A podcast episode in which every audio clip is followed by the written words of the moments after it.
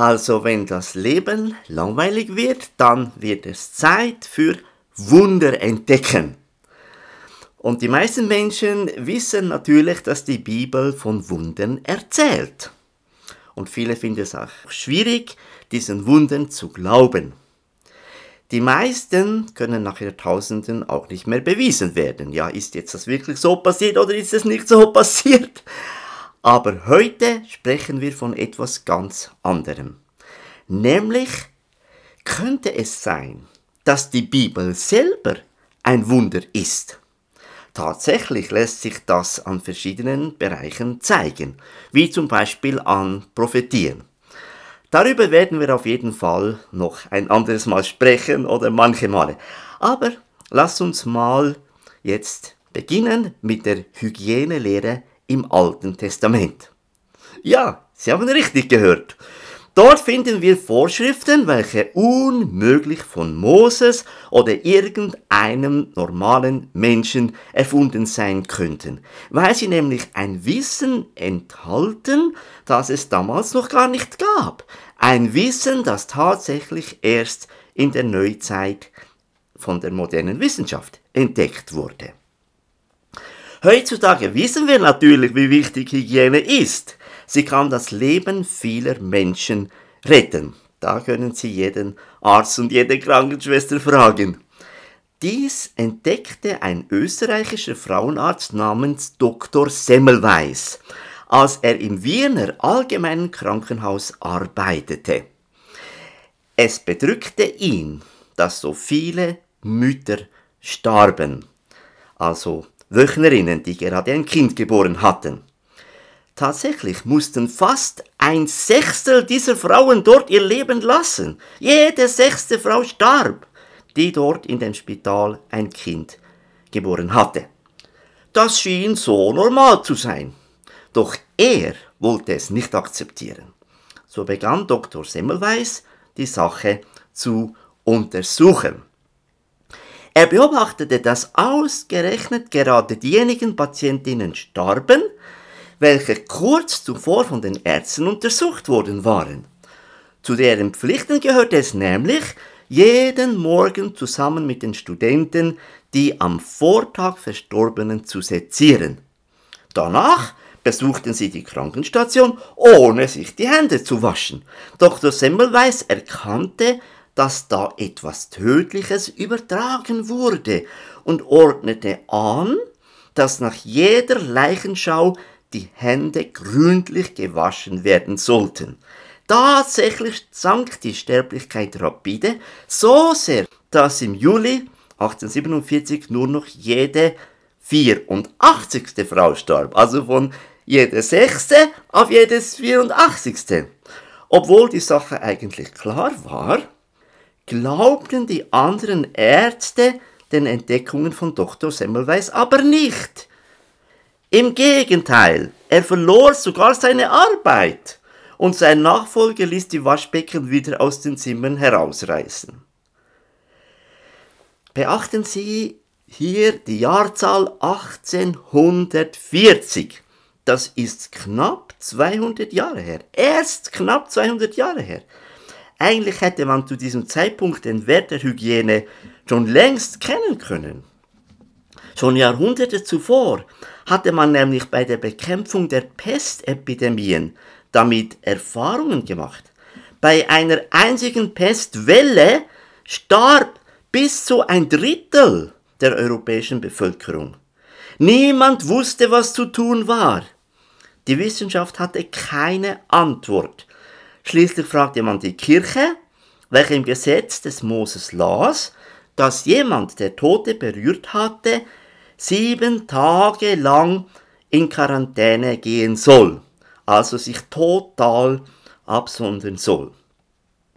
Gemäß 4. Mose Kapitel 19, Vers 14 folgende sollten sogar die offenen Geschirre im Raum, worüber kein Deckel gebunden ist, als unrein gelten.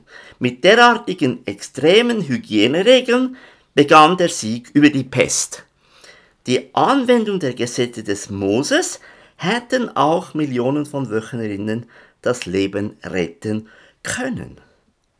also gemäß dem Gesetz des Moses, soll jeder, der nur, auch nur kurz einen Toten berührt hatte, ganze sieben Tage lang unrein sein und in Quarantäne gehen.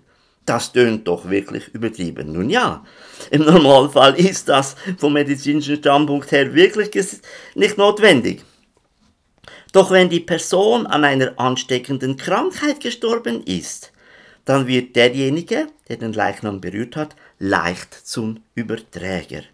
Genau so haben sich die großen Pestepidemien und eben das Kindbettfieber verbreitet, durch welche unzählige ums Leben kamen. Nur dort, wo die Gebote des Moses beachtet wurden, konnten sich derartige Krankheiten aber nicht ausbreiten. Tatsächlich waren Juden in vielen Ländern, unter anderem auch deswegen verhasst, weil sie von einigen Krankheiten nicht befallen wurden. Als die Menschen beobachteten, dass eine Epidemie an den Juden einfach vorbeiging, glaubten sie, diese hätten die anderen vergiftet oder verflucht. Doch der wahre Grund war ein ganz anderer.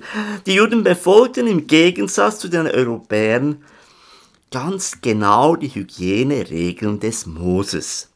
Tatsächlich gilt Moses bei Historikern als der größte Hygienelehrer aller Zeiten, weil er nämlich lange vor der modernen Wissenschaft Bevor die moderne Wissenschaft herausfand, dass gute Hygiene vor vielen Krankheiten schützen kann, hat Moses dies seinem Volk schon beigebracht. Nehmen wir ein anderes Beispiel. Die Lepra. Lepra ist eine der Krankheiten, welche die Menschheit seit Urzeiten verfolgt. Sie wirkt langsam, beginnt an der Hautoberfläche, lässt aber bei vollem Ausbruch, also wir sprechen von der echten Lepra, ja, lässt aber bei vollem Ausbruch den Menschen schlussendlich bei lebendigem Leibe sozusagen verfaulen. Einst war es das erklärte Ziel der Weltgesundheitsorganisation, die Lepra bis zum Jahr 2005 auszurotten. Man meinte, das sei möglich. Nach wie vor stecken sich jedoch jedes Jahr um die 200.000 Personen neu damit an. Eigentlich gilt sie nur als schwach ansteckend. Doch diese Erkenntnis ist verführerisch. Wer sie deshalb für ungefährlich hält, der täuscht sich. Denn unzählige Menschenleben sind davon im Laufe der Geschichte zerstört worden. Doch warum ist es so schwierig, gegen Aussatz anzukämpfen? Gibt es denn keine Medikamente? Heute gibt es natürlich Medikamente, welche die Lepra stoppen.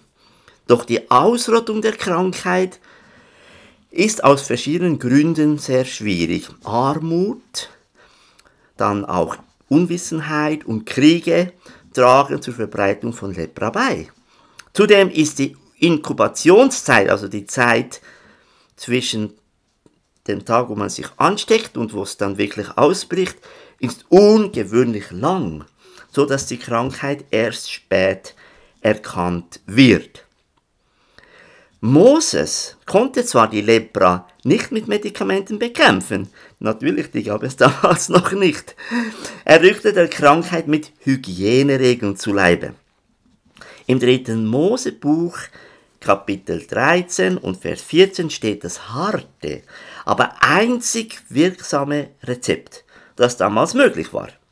Da steht, solange das Übel besteht, bleibt er unrein. Er ist unrein. Er soll abgesondert wohnen. Außerhalb des Lagers soll er sich aufhalten. Das heißt, der Kranke musste von seiner Familie und allen gesunden Menschen getrennt werden. Doch die Hygiene ist in den Mosebüchern noch viel tiefer verankert. Sogar auch Kleider und Häuser mussten untersucht und gereinigt werden. Tatsächlich finden wir in 3. Mose 13 Maßnahmen, gegen Schimmelpilz an Gebäuden. Der sich ausbreitende Schimmel an Häusern wird in der Bibel mit dem gleichen Wort bezeichnet, das auch die Leberkrankheit und andere Hautkrankheiten beschreibt, die den Menschen befallen. Auch Häuser und Kleider mussten demnach unter Umständen abgerissen oder gar verbrannt werden. Ist das unnötig übertrieben? Könnte man meinen, wenn man unwissend ist. Aber hören Sie mal, was moderne Fachleute zum Thema schreiben. So lesen wir etwa Schimmelpilze in Wohnhäusern, wie zum Beispiel der schwarze Schimmelpilz, sind generell gesundheitsgefährdend. Die Sporen, die gefährliche Enzyme bilden, gelangen über die Atmung und die Haut in den menschlichen Körper. Die gebildeten Giftstoffe, sogenannte Mykotoxine, können eine Vielzahl an Krankheiten auslösen. Meist handelt es sich um Atemwegsprobleme oder allergische Reaktionen. Einige Schimmelpilzarten stehen jedoch im Verdacht, Krebs zu verursachen oder können zu schweren Organschäden bis hin zum Tod führen. So ist der wissenschaftliche Stand zu Schimmel an Häusern heute. Aber was wussten die Menschen früher darüber? Nichts, kaum etwas. Nur wer die Bibel las, wusste mehr. Kommen wir zum Schluss noch auf eine weitere Hygieneregel zu sprechen. Dabei geht es eigentlich nur um zwei Sätze, welche tatsächlich banal tönen. So, als ob es das Selbstverständlichste der Welt wäre. Kaum wert es wiederzugeben, was da im fünften Buch Mose im 23. Kapitel von Vers 12 bis 13 steht. Und doch haben diese zwei einfachen Sätze, dort wo sie beherzigt wurden, zweifellos unzählige Menschenleben gerettet. Da steht geschrieben, auch sollst du draußen vor dem Lager einen Platz haben, wohin du zur Notdurft hinausgehst. Und du sollst eine Schaufel haben. Und wenn du dich draußen setzen willst, sollst du damit graben. Und wenn du gesessen hast, sollst du zuscharren, was von dir gegangen ist. Nun, welche Krankheiten können denn ausbrechen, wenn die Notdurft nicht richtig vergraben wird? Es geht um Krankheiten wie die Ruhr, Cholera, Typhus und andere. Vielen Menschen wären derartige Leiden erspart geblieben. Wenn der Wert dieser zwei simplen Sätze rechtzeitig erkannt worden wäre. Leider wurden aber diese Vorschriften noch bis in die Neuzeit sogar in Europa kaum beachtet. Bis zum Ende des 18. Jahrhunderts waren die hygienischen Vorschriften selbst in den Großstädten äußerst primitiv.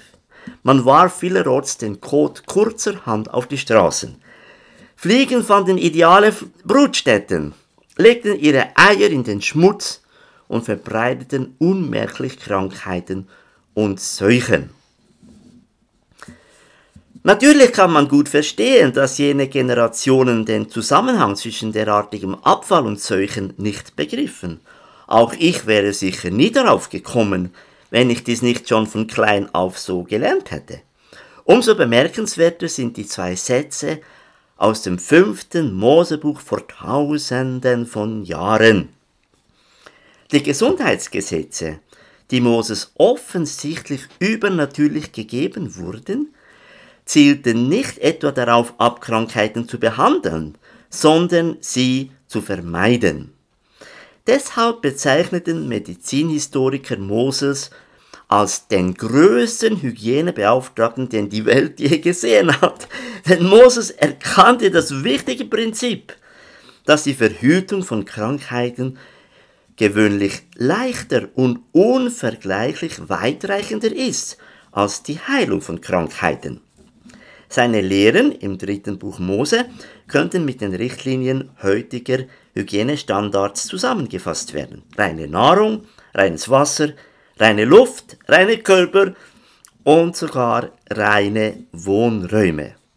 Er war offensichtlich seiner Zeit weit voraus und das Verblüffendste ist, dass Moses sich keineswegs als Gesundheitsfanatiker präsentiert. Alle diese Regeln werden tatsächlich religiös begründet. Die Juden sollen all dies tun, nicht unbedingt um gesund zu sein, sondern um rein zu sein, weil Gott rein ist. So steht es dort. Die gesundheitliche Komponente ist dabei derart versteckt, dass kaum jemand sie je bemerkt hat. Wer die Bibel liest, weiß also mehr.